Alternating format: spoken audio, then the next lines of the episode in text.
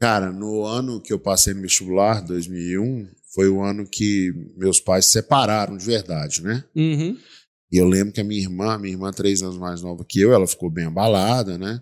Meu irmão ficou um pouco abalado também, mas ele estava trabalhando. Minha mãe ficou muito abalada, muito abalada.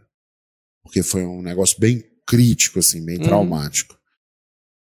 E eu tava tão, tão focado no vestibular, tão focado assim, no que eu precisava fazer, e que eu não, não pilhei com aquilo, entendeu? Eu fiquei ali uns dois dias revoltado com a situação, né? Fiz até uma consulta com um psicólogo Ó.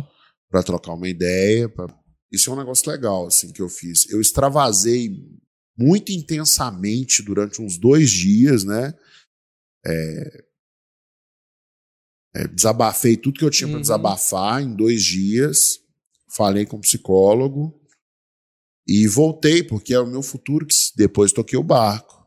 Sim. Porque o que, que a pessoa precisa pensar, né?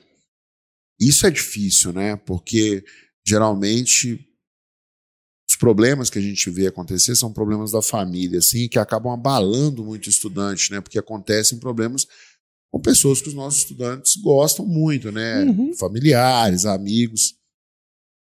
E aí, nesse momento, a pessoa tem que meio que é, definir a questão da prioridade. É difícil, sabe? É muito difícil falar qualquer coisa, Uhum. porque é, a pessoa tem que tocar para frente, ela tem que olhar para frente e, continuar seguindo o plano que ela fez. Né? Por isso que é importante você ter um plano bem de- definido e o plano com as ações que você vai seguir é, a cada dia, né?